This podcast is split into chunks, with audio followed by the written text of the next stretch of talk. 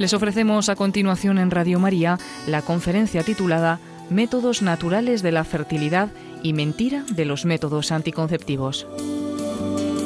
Es una conferencia impartida por la doctora Juncal Martínez dentro de la Semana Diocesana por la Vida que se realizó en Alcalá de Henares del 2 al 8 de abril del año 2016.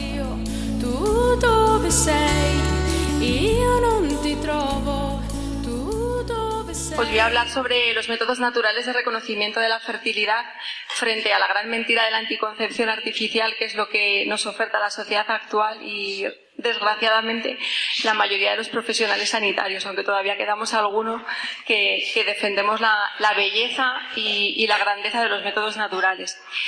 Deciros que los métodos naturales de reconocimiento de la fertilidad fueron definidos en los años 70 por la Organización Mundial de la Salud como aquellos basados en el autodiagnóstico de la fertilidad de la mujer. El hombre tiene producción espermática diaria desde la adolescencia y todos los días o es fértil o es poco fértil o es muy fértil, pero todos sus días son iguales. La única que tiene unos ritmos biológicos en los que aparecen días de fertilidad y días de infertilidad son la mujer y por lo tanto es el ciclo de la mujer el que va a haber que estudiar para saber en qué momentos puede concebir y en qué momentos puede mantener relaciones sexuales con su pareja espaciando nacimientos se basan en la observación de una serie de signos y de síntomas que acontecen a lo largo de los diferentes días del ciclo menstrual de la mujer y que indican fertilidad o infertilidad. Por lo tanto, métodos basados también en la abstinencia de relaciones sexuales durante la fase fértil, cuando con paternidad responsable el matrimonio ha decidido que tiene que espaciar nacimientos. No vale utilizar los métodos naturales, como enseñan algunas asociaciones, y en la fase fértil introducir el preservativo o introducir cualquier otro anticonceptivo de barrera, porque desvirtuaría lo que son los métodos naturales. Los métodos naturales suponen una forma de vivir la sexualidad dentro del matrimonio en la que obligatoriamente va incluida la, continencia periódica. No son anticonceptivos artificiales como vienen clasificados en los libros de ginecología y en los libros de ciencia médica, sino que van a ser una forma de vivir la sexualidad que va a suponer el ejercicio de la voluntad que los dos miembros de la pareja estén de acuerdo y que los dos pues se esfuercen por llevarlo adelante. Son métodos naturales porque respetan la naturaleza del acto conyugal en sí mismo, no va a intervenir en la relación sexual ningún elemento artificial y además las relaciones sexuales son relaciones completas. Por lo tanto, el coito interrumpido no es un método natural, como viene también en los libros de ginecología. Y son métodos científicos, no son los métodos de la Iglesia Católica como habitualmente se conocen, sino que son métodos que están basados en anatomía, en biología y principalmente en fisiología del organismo de la mujer. Después es cierto que la Iglesia promueve la utilización de los métodos naturales para vivir la paternidad responsable.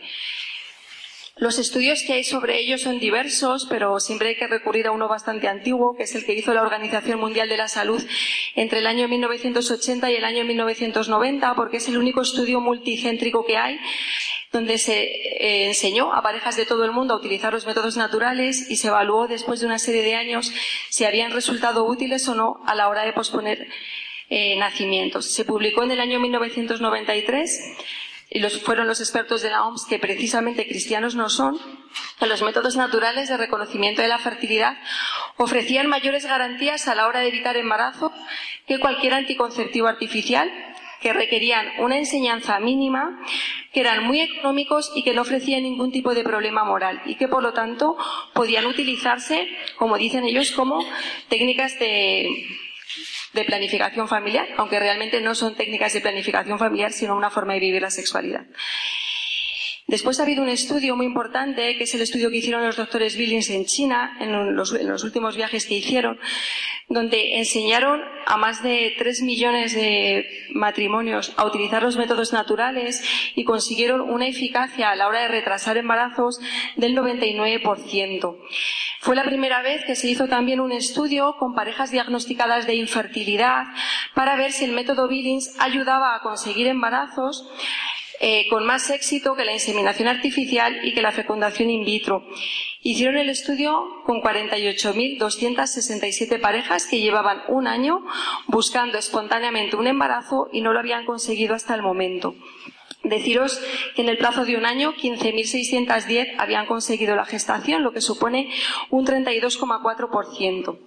Parece que es poco, porque dice si solo 30 parejas de 100 consiguen un embarazo, parece que es una tasa muy baja, pero pensad que simplemente enseñando a reconocer la fertilidad de la mujer y que además no eran matrimonios estándar, sino que eran matrimonios ya diagnosticados de problemas de fertilidad, que de una forma espontánea no lo habían conseguido. Serían esos matrimonios que en España o en Europa o en América pues acudirían a las técnicas de reproducción asistida. Se considera infértil el matrimonio que lleva un año buscando un embarazo y no lo ha conseguido. El último, la última publicación que yo he leído sobre, la, la, eficacia que tienen las técnicas de reproducción asistida, cogiendo tanto clínicas privadas como hospitales públicos de España, ha publicado que la inseminación artificial tiene una tasa de éxitos del 15% y la fecundación in vitro de un 25%. Por lo tanto, la enseñanza del método Billings sin combinar con ningún otro método natural y sin aplicar ningún tratamiento a las parejas consigue una tasa de éxito superior a la hora de buscar embarazos. ¿Qué métodos naturales tenemos? Bueno, pues el método principal, el que más información da sobre el ciclo de la mujer y que vale para todas las etapas de la vida de esta, es el método Billings, que es un método basado en la observación que puede hacer la mujer del moco cervical, del flujo que tiene a lo largo de los diferentes días del ciclo y que está directamente relacionado con la fertilidad o infertilidad. Se descubrió en el año 1950 y no se descubrió casualmente. Eh, la Iglesia le pidió a los doctores Billings que investigaran sobre métodos de planificación familiar natural para poder ayudar a los matrimonios cristianos. Ellos eran un matrimonio muy joven que acaban de terminar sus respectivas especialidades. Él era neurólogo, la doctora Evelyn Billings era pediatra y dijeron que iban a dedicar un año de su vida a investigar sobre planificación familiar natural. Y empezaron a ver qué relación había entre el moco cervical y la fertilidad de la mujer, porque oían a las mujeres nativas australianas decir que ellas se quedaban embarazadas los días de la regla blanca. Después, en vez de un año, pues dedicaron toda su vida y estuvieron 22 años investigando junto con el doctor Brown y con el doctor de Black para publicar los fundamentos científicos del método. Se publicaron en el año 1972 y a partir de ese momento se inició la expansión del método por todo el mundo. Actualmente es conocido en la mayoría de los países, en casi todos hay monitores preparados para poder enseñar. Y bueno, pues aunque este no es el foro para enseñar a utilizar los métodos naturales, yo creo que sí que es importante decir que la base científica del método está en que en la primera fase del ciclo de la mujer predominan los estrógenos que produce el ovario, que van a estimular el cuello del útero para que se abra produciendo un moco con características fértiles, que suele ser un moco elástico, transparente, como clara de huevo, que va a mantener con vida los espermatozoides hasta 11 días en el cuello del útero. Eso que enseñan en biología de que el óvulo vive 24 horas y los espermatozoides 72 no es cierto.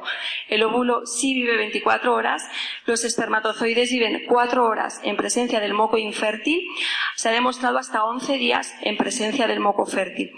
Ese moco fértil va a capacitar a los espermatozoides que entran inmaduros y sin capacidad de moverse en el organismo de la mujer y en los días siguientes a las relaciones sexuales van a ascender por el endometrio para llegar a la trompa y si se encuentran con el óvulo aquí, pues se podría producir la fecundación. Tras la ovulación, el organismo de la mujer está preparado para la maternidad el sistema nervioso reacciona siempre como si se hubiese producido un embarazo y da la orden de que el cuello del útero se cierre, para que si realmente se ha producido el embarazo, el embrión pueda llegar al endometrio, pueda implantarse y no se produzca un aborto. Por lo tanto, el cuello del útero de la mujer se cierra en las 72 horas siguientes a la ovulación y permanece cerrado durante toda la fase posovulatoria por la producción de un moco con características infértiles que impide el paso de espermatozoides y de gérmenes al interior del organismo de la mujer.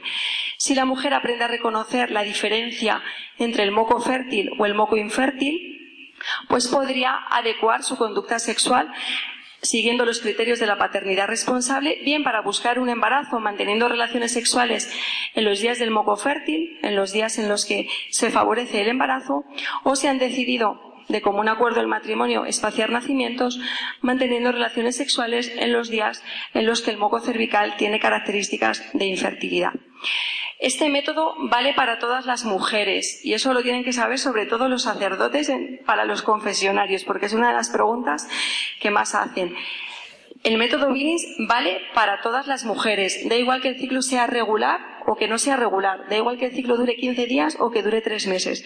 El moco cervical lo tienen todas las mujeres y vale desde la adolescencia hasta la menopausia. No hay ninguna mujer que no pueda aprender a utilizar este método y que no pueda utilizarlo dentro de su matrimonio. Después tenemos otro método que es más antiguo, el método de la temperatura corporal basal, que es un método eh, que se basa en una variabilidad térmica que se produce en el organismo de la mujer en condiciones de reposo y en ausencia de fiebre por la acción que tiene la progesterona sobre la hipófisis. La progesterona actúa sobre el centro regulador de la temperatura y asciende la temperatura interna del organismo de la mujer en aproximadamente medio grado. Por lo tanto, si la mujer aprende a detectar este ascenso térmico, sabría cuándo ha ovulado, cuándo comienza la fase posovulatoria y cuándo puede tener relaciones con el cuello del útero cerrado. Es un método sencillo de utilizar, muy objetivo, que solamente vale para espaciar nacimientos. Solamente nos va a decir que cuando las temperaturas están bajas, la mujer no ha ovulado todavía, pero no sabemos si está en un día infértil o en un día fértil. No define la ventana de fertilidad. Pero sí que nos dice que cuando la temperatura sube y se mantiene alta, la mujer es infértil hasta el ciclo siguiente. Por lo tanto, cualquier relación sexual mantenida tras el ascenso térmico nunca nos va a poder llevar a un embarazo. Hay estudios hechos en Canadá sobre la eficacia que tiene el método de la temperatura para posponer embarazos y salen eficacias prácticas del 100%. Pero sí que es cierto que es un método bastante restrictivo porque solamente te deja mantener relaciones sexuales durante la fase posovulatoria. Vale para todas las mujeres que tienen ciclos ovulatorios. Si una mujer tiene un síndrome de ovario poliquístico tiene alguna enfermedad en la que no se produzca ovulación, la temperatura siempre está baja y por lo tanto no le valdría a la mujer para poder utilizarlo para espaciar nacimientos, a diferencia del método Billis. Y después tenemos los monitores de fertilidad, que son los métodos naturales más modernos que existen en la actualidad, los que más les gustan a las parejas jóvenes, sobre todo porque es tecnología. Y bueno, pues son microordenadores que se compran en farmacias, se pueden comprar también por internet que miden estrógenos y LH en orina de la mujer y mediante señales luminosas le dicen a la pareja si se encuentran en un día infértil o se encuentran en un día fértil. En España tenemos dos monitores. El método que antiguamente se llamaba persona, que ahora se llama Clear Blue anticonceptivo y que ha anunciado en la televisión, que va a medir estrógenos y LH durante ocho días del ciclo y tiene la simbología del semáforo si tras la medición hormonal te da luz verde, quiere decir que adelante estás en un día infértil y que puedes tener relaciones con muy pocas posibilidades de embarazo. Cuando sale la luz roja, quiere decir que pares, que te estás acercando a los días de máxima fertilidad, que hay posibilidades de un embarazo y que si quieres espaciarlo tienes que tener abstinencia de relaciones sexuales durante esos días.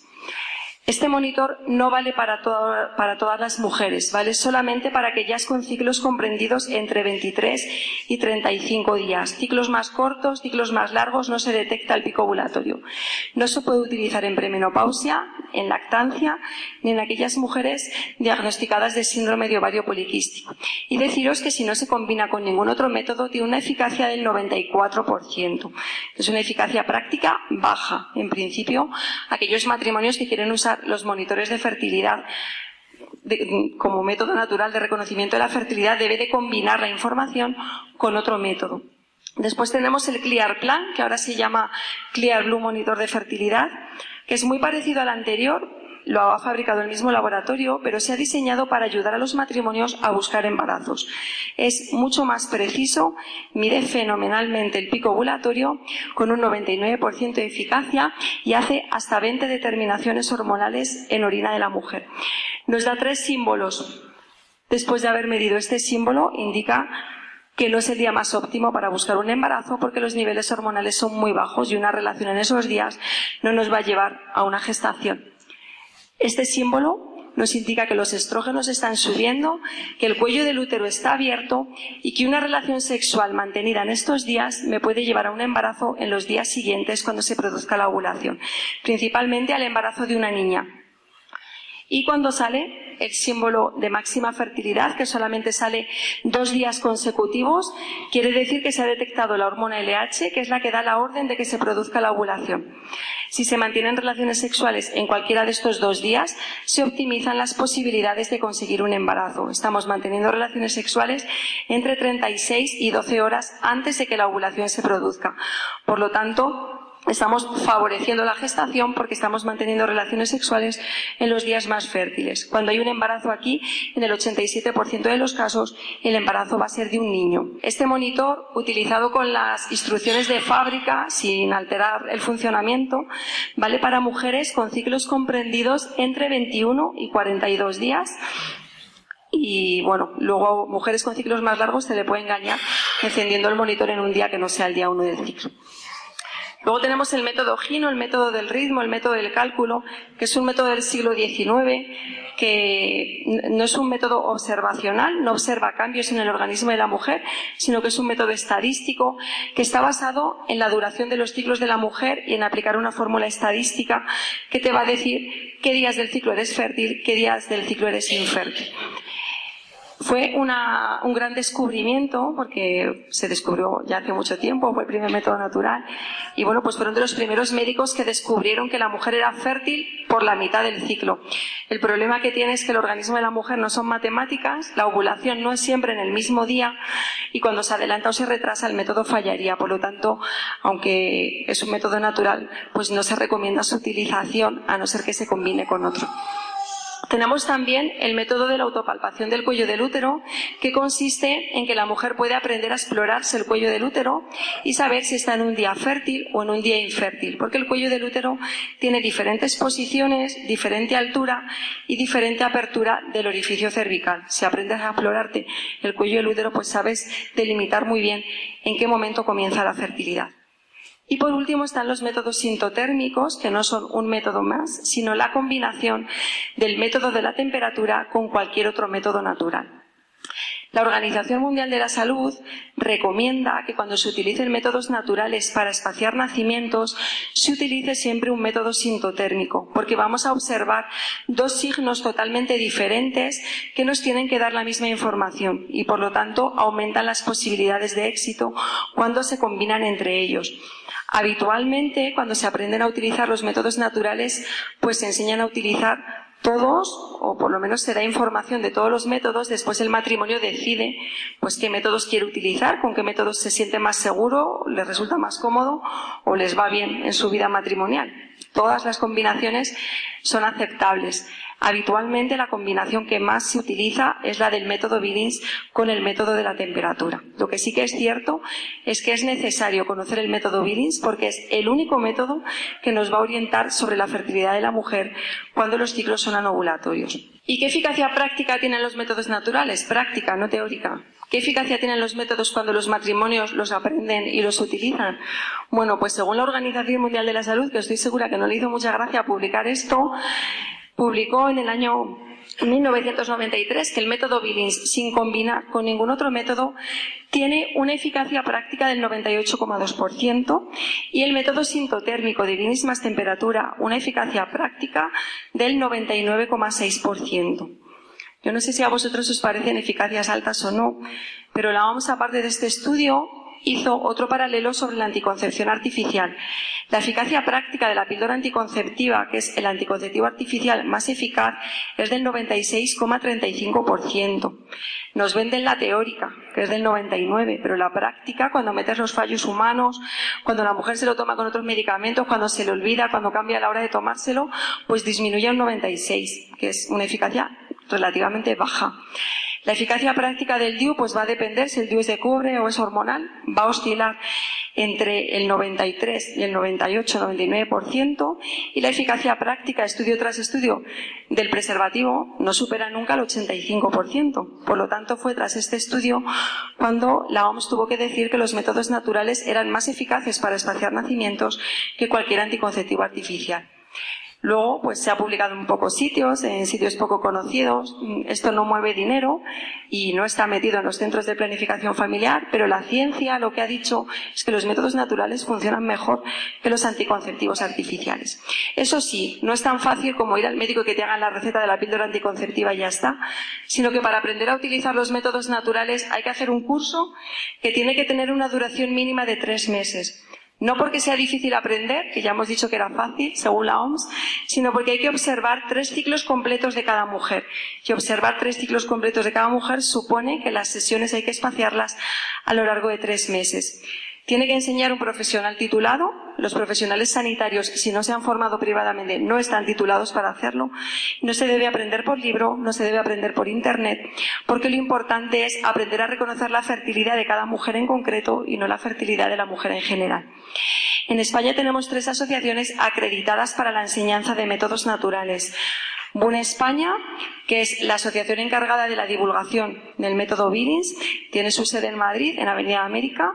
Renafer, que es la asociación que divulga el método sintotérmico, que también tiene sede en Madrid, y el Instituto Valenciano de la Fertilidad, pues que también enseñan muy bien todos los métodos naturales de reconocimiento de la fertilidad. A cualquiera de estas tres asociaciones se puede recurrir. Otras que se anuncian por Internet, pues no están homologadas, no tienen respaldo de universidad, y algunas de ellas, pues desgraciadamente, aparte de enseñar métodos naturales, recomiendan la utilización de la anticoncepción artificial en las fases fértiles. Por lo tanto, os he traído solo las tres asociaciones que divulgan la enseñanza de los métodos naturales y también la moral de la paternidad responsable y de la utilización de los métodos naturales dentro del matrimonio. ¿Para qué valen los métodos naturales? Bueno, pues no son solo técnicas de planificación familiar, son algo más. Nos van a ayudar a espaciar nacimientos cuando con paternidad responsable se ha decidido que hay que hacerlo, manteniendo relaciones sexuales en los días infértiles del ciclo de la mujer, pero teniendo una relación sexual abierta a la transmisión de la vida humana y sin separar el significado unitivo y procreativo del acto conyugal, aunque de hecho en la relación pues no se produzca un embarazo. Nos van a ayudar a favorecer embarazos pues, cuando se mantienen relaciones sexuales en los días de máxima fertilidad del ciclo de la mujer, respetando siempre los ritmos biológicos, sin manipulación genética, sin manipulación embrionaria y, por lo tanto, pues el embarazo siempre produciéndose dentro del organismo de la mujer. Nos van a saber nos van a orientar también sobre diferentes patologías que pueden estar produciéndose en el organismo de la mujer que afecten a la fertilidad. Al fin y al cabo, registrar moco, registrar temperatura nos está diciendo cómo están los estrógenos, cómo está la FSH, la LH, la progesterona, y eso nos puede orientar. Actualmente, la principal causa de infertilidad en el mundo actual es la insuficiencia de cuerpo lúteo, es el déficit de progesterona producida por el ovario en la fase posovulatoria, que tiene una solución tan sencilla como comprar progesterona en la farmacia que vale 20 céntimos y tomártelo después de la ovulación. La mayoría de estos matrimonios acaban en fecundación in vitro, ni siquiera en inseminación artificial, porque no tienen problema para conseguir el embarazo, sino problema para mantener la gestación. Son mujeres que se quedan embarazadas, pero que durante los ocho días que el embrión está viajando por la trompa para llegar al endometrio, tienen una caída de los niveles de progesterona, tienen la menstruación y el sangrado se lleva el embrión que no está adherido al organismo de su madre y probablemente son parejas que están teniendo abortos de forma repetida. Necesitamos que tras la ovulación no se produzca ningún sangrado en los 11 días siguientes para que si hay un embarazo el embrión pueda llegar a la cavidad endometrial y pueda implantarse correctamente. Solo conseguimos una duración mínima de 11 días cuando el ovario produce progesterona 11 días. Todas aquellas mujeres que tienen un ovario que producen progesterona 6, 7, 8 días tienen de forma habitual abortos de repetición. Ya sea que no se hacen una in vitro y las inflan a progesterona, no consiguen embarazos. En las técnicas de inseminación artificial no, no va incluido el tratamiento con progesterona y por lo tanto la inseminación tampoco les funcionaría. Los métodos naturales van a valer para favorecer eh, el embarazo de un niño o de una niña con un 87% de posibilidades de acertar. Y esto, aparte de curioso, es útil para aquellos matrimonios que tienen enfermedades que se transmiten ligadas al sexo. Esas personas que muchas veces se hacen una in vitro con selección embrionaria eh, para implantarse el embrión que les interesa, pues bueno, deberían de saber que con los métodos naturales se tiene un 87% de posibilidades de acertar a la hora de elegir el sexo del niño que se va a tener sin manipulación genética, sin manipulación embrionaria y sabiendo siempre que hay que aceptar lo que viene porque no es una fiabilidad del 100%. este estudio está basado en que los espermatozoides que llevan información del cromosoma Y pesan poco a nivel molecular, son muy rápidos en hacer su recorrido, pero sobreviven poco tiempo. Por lo tanto, relaciones sexuales en el día de la ovulación, el de antes o el de después, en el 87% son los espermatozoides Y los que llegan a fecundar el óvulo. Sin embargo, los espermatozoides que llevan información del cromosoma X pesan más a nivel molecular. Eh, tienen recorridos menos rectilíneos, tienen más afinidad por las criptas del cuello del útero de la mujer y sobreviven mucho tiempo. Son los espermatozoides que se quedan hasta 11 días en el cuello del útero de la mujer. Por lo tanto, relaciones sexuales entre 3 y 11 días antes de la ovulación, siempre y cuando la mujer tenga el cuello del útero abierto y moco fértil, en el 87% de los casos el embarazo será de una niña. Estos estudios se han hecho analizando espermiogramas en corrientes eléctricas para ver la velocidad de los espermatozoides. Y en un cursillo de novios en Santa María hace muchos años me dijeron que esto era como la vida misma, que el hombre va lo que va y se cansa enseguida, y la mujer cuando sale a mirar escaparates no se cansa nunca. Pues ya en los espermatozoides debe ir la psicología diferencial del hombre y de la mujer. En los espermatozoides X pues sobrevive mucho tiempo. ¿Para qué valen? Además, los métodos naturales. Pues bueno, lo que os he dicho hasta ahora lo dice la medicina. Lo que os voy a decir ahora lo dicen los matrimonios que los utilizan, ¿valen? Para aumentar la unión de la pareja. ¿Por qué? Pues porque son los únicos métodos de planificación familiar en los que los dos están de acuerdo y los dos comparten la responsabilidad. Esto no se puede utilizar si uno de los dos no quiere, porque va a suponer el poder tener relaciones en unos momentos sí y en otros momentos no. Hay que hablar de en qué momentos tener relaciones, hay que hablar de en qué momento del ciclo se encuentra la mujer y el diálogo y la comunicación pues favorece la estabilidad de la pareja y por lo tanto la, estabilidad de la familia. Y además los métodos naturales no implican no hablarse en los días fértiles o que cada uno se vaya a casa de su madre y ese día no se vean, sino que los métodos naturales eh, favorecen que durante esos días fértiles en los que no puede haber un acto conyugal completo, la pareja aprenda a expresarse la afectividad de otra manera. Y esto es algo que deberíamos de enseñar a los jóvenes y que debería de potenciarse muchísimo más. La afectividad está relegada al día que te casas, al primer aniversario o al día que nace el primer hijo, porque el segundo ya ni flores. La afectividad es muy importante. La sexualidad de la mujer no tiene nada que ver con la sexualidad del hombre. El hombre tiene una sexualidad impulsiva, la mujer tiene una sexualidad afectiva. Y cuando la afectividad no se trabaja en la vida matrimonial, pues empiezan los dolores de cabeza, no me apetece tener relaciones, estoy muy ocupada, el niño no me deja dormir. Y también aparecen las terceras parejas, las terceras personas en los matrimonios. Entonces es importante eh, yo creo que en los jóvenes hablar mucho de la afectividad, que, la relación de pareja no es solo llego y tengo relaciones sexuales y ya está, sino que la afectividad es fundamental. Los métodos naturales permiten que durante unos días solo pueda haber afectividad y, y por lo tanto pues trabajar, trabajar los dos pues en que vaya habiendo una comunicación cada vez pues más perfecta en la vida matrimonial.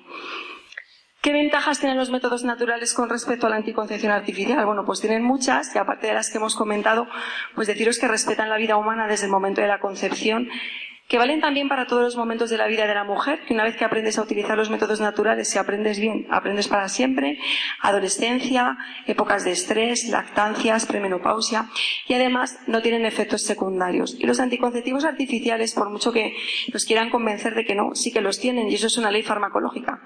Todos los medicamentos tienen efectos secundarios, unos tienen más, unos tienen menos, hay personas más susceptibles que otras a la hora de padecerlos, pero es así. Actualmente la Sociedad Española de Ginecología y Obstetricia clasifica a los anticonceptivos en dos grandes grupos. Los métodos anticonceptivos, que son aquellos que impiden la unión de óvulo con espermatozoide, y principalmente son todos los de barrera, preservativo, diafragma vaginal, todas las variantes, y las técnicas de esterilización, vasectomía, ligadura de trompas o esterilización transcervical. Y después tenemos el segundo gran grupo, que son los métodos contraceptivos, que son aquellos métodos que tienen entre sus mecanismos de acción impedir que ese embrión que se ha formado en la trompa pueda implantarse en la cavidad endometrial. Eso ya no es anticonceptivo, eso ya son métodos de intercepción y de contragestación, impedir el desarrollo de un embrión que se ha formado y, por lo tanto, al daño de utilizar un anticonceptivo hay que añadir el daño de estar produciendo abortos. Esta es la última publicación que hay sobre los anticonceptivos en España y deciros que vamos un poco a la inversa que, en Europa. Europa utiliza principalmente los anticonceptivos hormonales, España utiliza, y somos el país europeo con más tasa de utilización del preservativo. Sobre el 100% de anticonceptivos, el 35% se lo lleva el preservativo y solamente el 16% los tratamientos hormonales. ¿Cuáles son los anticonceptivos? Bueno, pues barrera principalmente preservativo y diafragma vaginal. Dentro de la anticoncepción son los que menos efectos secundarios tienen porque no alteran el funcionamiento del organismo y de la mujer, pero no son la panacea, no son lo mejor. Restan mucha naturalidad a las relaciones sexuales y normalmente los matrimonios estables no quieren utilizar este tipo de anticonceptivos. Nos los venden como los métodos que previenen las enfermedades de transmisión sexual. Bueno, pues previenen la transmisión de los virus y de las enfermedades, pero no en el 100% de los casos. En concreto, la transmisión del VIH se previene solamente en el 70% de los casos. Esta es una fotografía en tamaño escala donde esto es un espermatozoide y ese punto de ahí es el virus del SIDA, 500 veces más pequeño. Si el preservativo falla a la hora de evitar embarazos en un 15% de los casos, ¿cómo no va a fallar a la hora de prevenir la transmisión de un virus tan pequeño? Cuando además este virus también se contagia por sangre y en las relaciones sexuales pues muchas veces hay sangre. Bueno, pues deciros que este estudio no lo ha hecho la Iglesia, no lo ha hecho una asociación de católicos, lo hizo el CDC de Atlanta, que es la, asociación que tiene que investigar sobre todas las enfermedades infecciosas y que sus publicaciones tienen validez mundial. Todos los países tenemos que seguir las recomendaciones en prevención de enfermedades que nos da el CDC.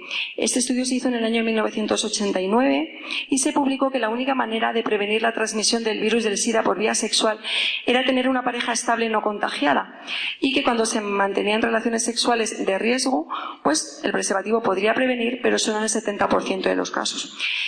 El Ministerio de Sanidad español eh, recibió el documento, lo tradujo y se le olvidó decir que solo en el 70% de los casos. Y aprovecho para hacer en el año 1990 la campaña de preservativos más importante, la del Póntelo, Pónselo, donde se decía que el preservativo era igual a sexo seguro a la hora de prevenir el VIH.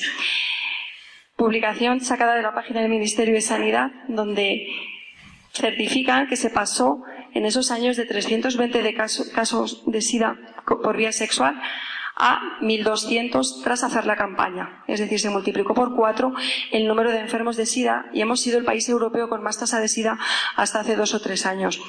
¿Por qué? Bueno, porque esta campaña fue dedicada a adolescentes y lo que hizo fue promover la promiscuidad.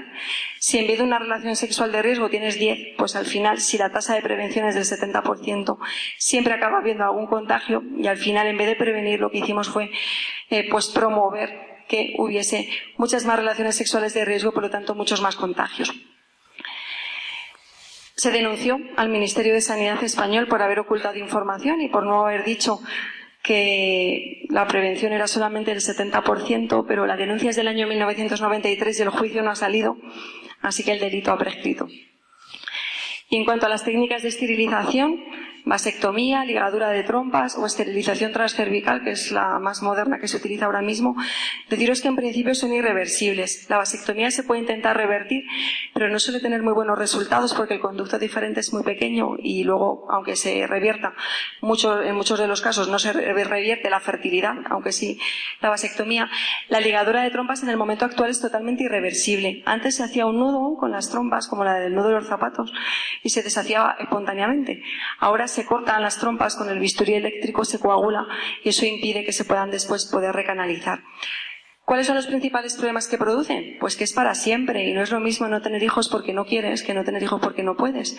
La mayoría de la gente tiene problemas psicológicos. En la actualidad hay tanta gente que pide la reversión de la técnica que la Comunidad de Madrid ha solicitado que no se hagan recomienda, aunque no prohíbe, que no se hagan ni vasectomías ni ligadura de trompas en menores de 35 años ni en gente que tenga menos de dos hijos. Y en cuanto a los métodos contraceptivos, pues tenemos dos grandes grupos. El DIU a la cabeza, estos son los que tenemos en España, este es el que más se utiliza, que es el DIU de cobre, que se coloca así en el endometrio de la mujer. Tiene diferentes mecanismos de acción. Solo uno es anticonceptivo, que es enrarecer el moco cervical, hacerlo más espeso o intentar que alguno de los espermatozoides mueran en la entrada. Pero su principal mecanismo de acción es impedir que el embrión pueda implantarse en la capa endometrial, porque esta va a estar ocupada, y impedir también eh, que en el caso de que consiga la implantación el embarazo pueda seguir adelante porque el cobre se va liberando durante todos los días del ciclo y va atrofiando las capas endometriales y el endometrio es poco receptivo a los embriones y poco apto para que el embrión pueda desarrollarse. Por lo tanto, una mujer que tiene el DIU puesto puede no quedarse embarazada y el DIU no actuaría o puede impedir que el embrión que se ha formado en el momento de la fecundación pueda implantarse sobre la cavidad endometrial. Es imposible saber qué mujeres que tienen el DIU tienen abortos o no tienen abortos, porque la hormona que se mide para saber que una mujer está embarazada es la que se produce tras la implantación. Como aquí el embrión no llega a implantarse, no hay hormona de embarazo y no hay test de gestación positivo. Se ha hecho un cálculo estadístico y más o menos se calcula que una mujer que tiene el DIU puesto y que no tiene ninguna alteración en la fertilidad, tiene dos abortos cada año. Luego habrá quien no tenga ninguno y quien tenga todos los meses, pero de media, más o menos, dos abortos anuales, que es la tasa de posibilidades de embarazo. Con el número de mujeres españolas que tienen el DIU, se calcula que al año en España hay 2.200.000 abortos por una técnica que la gente cree que es anticonceptiva.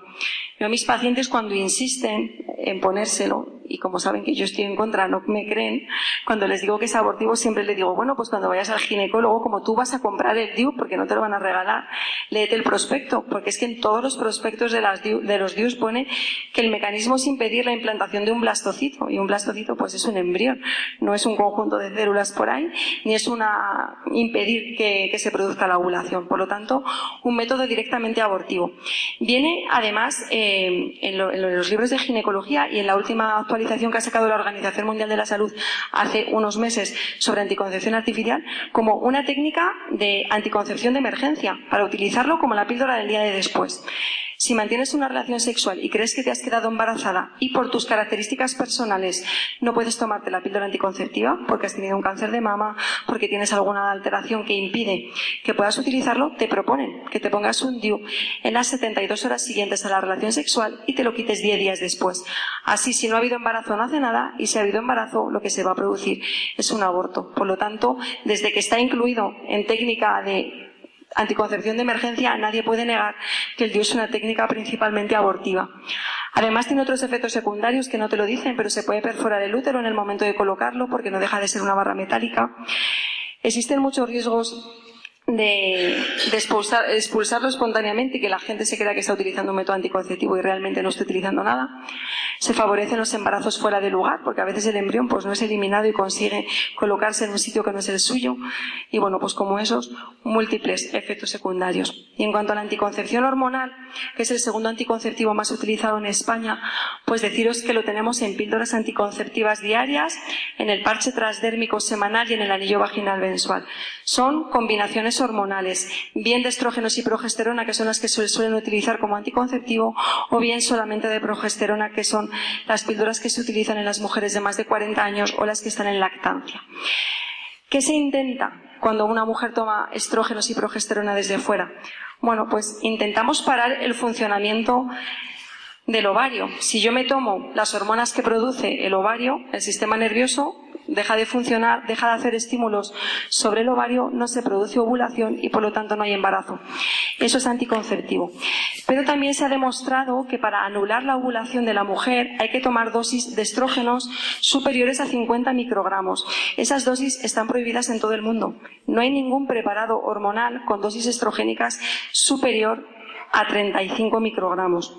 Principalmente las anticonceptivas tienen 15, 20 o 30 y hay un solo preparado que tiene 35 y que no tiene indicación de anticoncepción hormonal, sino de tratamiento médico. Por lo tanto, al tomar 15 microgramos de estrógenos en vez de 50, solamente voy a ser capaz de parar el funcionamiento del ovario en el 60-70% de los ciclos. En un 30-40% de los ciclos se ha demostrado que sí hay ovulación, porque el ovario tiene que compensar el déficit de estrógenos que tiene la mujer. Y si hay ovulación, tenemos otro problema, y es que el óvulo sale, puede haber habido relaciones sexuales, puede haber habido un embarazo, y entonces la píldora ya no funciona como anticonceptivo. Ya vamos a tener un segundo mecanismo de acción que es el de intercepción, que es impedir que el embrión pueda implantarse sobre la cavidad endometrial en los ocho días siguientes a la fecundación. Si el embrión no llega porque la trompa no se mueve bien, estamos provocando un aborto. Y si el embrión es súper listo, consigue llegar, consigue un hueco y consigue implantarse, pues lo normal es que en los primeros días se produzca un aborto, porque la cavidad endometrial, cuando tomas la píldora anticonceptiva, adquiere un grosor de 2 milímetros y se necesitan 4 milímetros de capa endometrial para que el embrión pueda implantarse y pueda seguirse adelante el embarazo. Por lo tanto, existe un tercer mecanismo de acción de la píldora anticonceptiva que también es abortivo, que es impedir que el embrión pueda mantenerse y pueda seguir adelante sin que se produzca un aborto. La píldora es menos abortiva que el DIU porque en el 60% de los casos funciona como anticonceptiva, pero hay que saber que en el 30-40% de los casos sí que funciona con un mecanismo que es abortivo.